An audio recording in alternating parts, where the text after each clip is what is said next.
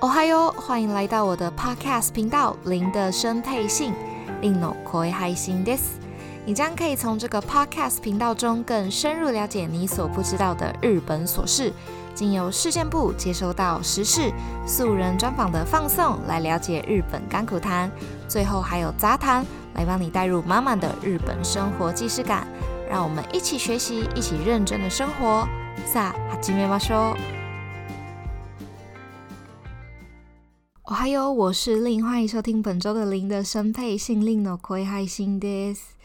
今天想要跟大家来聊聊一个就是已经聊到烂的话题，但是我还是有带个人色彩，所以还是想要跟大家聊一下。因为有没有想过日本人对于台湾人是什么样子的印象？那交往之后会是怎么样子？所以我今天就想要来带大家看一下日本人眼中的台湾女性以及台湾男性是怎么样子的呢？ 好，现在讲一下日本人对于台湾人普遍的看法。我这个还不是恋人，就是普遍的看法。对于女性普遍的看法是什么呢？就是虽然没有像日本女生一样，就是随时都在化妆，然后会感觉很土气，但其实仔细一看，完全就是素颜美人不在少数，而且腿型很美。这两点我真的有强烈的感受到，因为台湾漂亮的女生其实真的很多诶。五官真的都很漂亮，而且因为日本有跪坐的习惯，可是台湾没有，所以台湾女性的腿真的是有比较直，因为他们也没有就是小时候就开始穿高跟鞋，所以其实他们走路也比较不会内八，这是我自己的感觉啦。所以我觉得腿型真的也是台湾人胜，所以我每次回来在台湾搭捷运啊，或者是公车，我都会狂瞄，真的很像变态，但是我会疯狂看大家的腿，还有大家的脸，真的是赞赞赞。加上现在时代的变化，那种让自己变美的这种想法，年龄层都有在逐步的下降诶，所以很小的妹妹们都很漂亮，也很会打扮自己，所以我完全认同这一点，就是其实都是漂亮的啦。第二点就是不太会料理，诶，这个其实我有点不服诶，因为我觉得我很会料理呀，而且我的兴趣也是做料理。不过也有可能是因为台湾本身就是吃的东西太多，所以不用每天煮饭也可以活。因为日本就不一样啦，吃的其实说真的就那几样啦。而且因为我觉得日本它卖的超市里面卖的东西，就是都是半成品，就是那种已经炸好，然后帮你冷冻过，甚至自然解冻就可以直接吃的东西。你就把那些东西然后全部塞到一个便当盒里面，就变成爱奇便当。这样我也可以啊，就是因为这些小道具让他们。有一种很会料理的错觉，可是他们创意真的是不错啊。比如说什么卡拉变这一种，我就觉得嗯，还还蛮可爱的。但其实基本上我不太服气。对日本人对于台湾男性的普遍印象是什么呢？女士优先的概念非常的强烈。其实这一点我没有什么太大的感觉。不过我有觉得台湾的男性好像比较没有那么的强势，比较会尊重对方的想法，然后也会想要先理性的沟沟通居多。以上就是单纯对于台湾人的看法。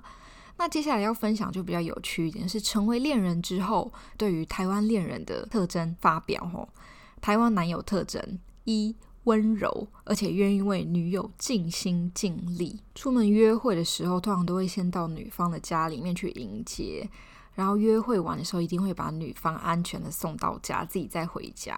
这些都是普通，可以甚至可以被称之为常识。这是日本人对于台湾人的印象哦，台湾男性男友的印象，就是即使是上学或者是上班这么简单，每日都会做的事情，也都会接送。还有去餐厅吃饭的时候，通常通常都会帮忙准备布菜呀，主动帮女友提包啊，拿重物这样子，一切就是为了女友。但这边我要帮日本男性稍微平反一下，因为我之前在工作的时候，那一天我就鼻子大过敏，我就狂打喷嚏跟流鼻水。然后我那个日本男性的同事，他就跑去便利商店买了一罐宝矿力水的，还有喉糖给我。虽然我不知道他为什么要买喉糖给我啦，但是我真的有被感动到。而且主要是我跟那个日本同事其实完全没有任何的交流，他也许是觉得我打喷嚏很吵，可是我就觉得很温柔啊，这个真的很温柔，所以我就立刻在我的记分板上面帮全总体的日本男生加了五分。诶，你就知道国民外交的重要性了诶，好。第二点就是随时保持联络，一天当中会打好几次的电话，会有无数次的讯息问候。这一点其实我个人是没有什么感觉啊，还是因为其实我也是台湾人的关系，所以我没有办法客观的去评断说这个讯息量、这个电话量是多还是少。但我活到现在这个年纪，我其实觉得过度的联络真的会心烦意乱。真的事实都放过对方吧，不要一直在那边，就是好像做什么事情都要跟对方说，给对方一点自由，给对方一点空间啦。第三点就是直接爽朗的表达爱意，对于女朋友的想念或者是爱意，都会直接表现出来。夸奖的话或者是情话都会很常说，同时为了让女友开心，也会准备惊喜或者是礼物给女朋友，非常的浪漫。好，讲了一长串话，其实总结就是他们很浪漫。OK，接下来台湾女友的特征，第一，诚实的情感表现，其实这个就是跟男性很像，就是爽朗的表达爱意嘛。其实就是基本上可以总结是什么呢？台湾人比较会直接表达自己的爱意，我是。觉得这是好事，因为不要在那边猜来猜去，有时候猜到很累，猜到分手，真的不要这样。再第二点，会跟前任联系。OK，我觉得这一点被归类在女性这边，我真的是有失公平，因为对方不理你，怎么会可以联系得上？所以这个真的是双方的问题，被归类在女性，我真的无法认同。诶，那我个人的想法是什么？我个人。觉得说，其实只要不是分手分得太难看，当然难不难看就是自我衡量啦。那分手之后，其实还是偶尔可以联络，因为不要在人生中树立太多的敌人。加上我觉得，爱情虽然两个人的爱情就是已经没有了爱，但是总还有剩下来情吧。我们就像我们对动物也会有感情啊，何况是一个一位有深见深度交流过的人，所以我觉得还是可以偶尔联络，但真的要抓好那一条线。我们不能当一百分的女朋友，但我们可以当一百分的前女友。当然男性也是啊，不能当一百分的男朋友，可以当一百分的前男友。所以重点就是，如果你有新的另外一半，那你就是真的是一切自己斟酌保重。好吧，有点歪掉。不过说了这么多，其实台湾人在日本还是很有市场的。该怎么说呢？因为我看到很多文章都在教导日本人如何认识台湾人，真的大爆笑。来跟大家分享一下，基本上还是以网络为主啦，就是以网络当做媒介嘛。因为台湾人对于用网络交友这一点，就是比较没有那么的反感哦。那其中。当然就是以 Facebook、脸书为最大宗，这个我有点 觉得很可爱，虽然有点老套，但是又觉得嗯，好像还可以哦。再来就是用交友软体，在这边我怀疑我读的文章真的都是业配文，因为他们都一直说用同一个交友软体叫做 Pairs，台湾叫做派爱族，就是因为台湾也有，所以可以在上面认识到很多台湾的朋友。我是没有认，我是没有用过，而且我也不知道有这个交友软体。但看下去，竟然还有人就是写攻略，我真的快笑死。以上就是这些方式是被列为就是比较高效率认识台湾人的方法。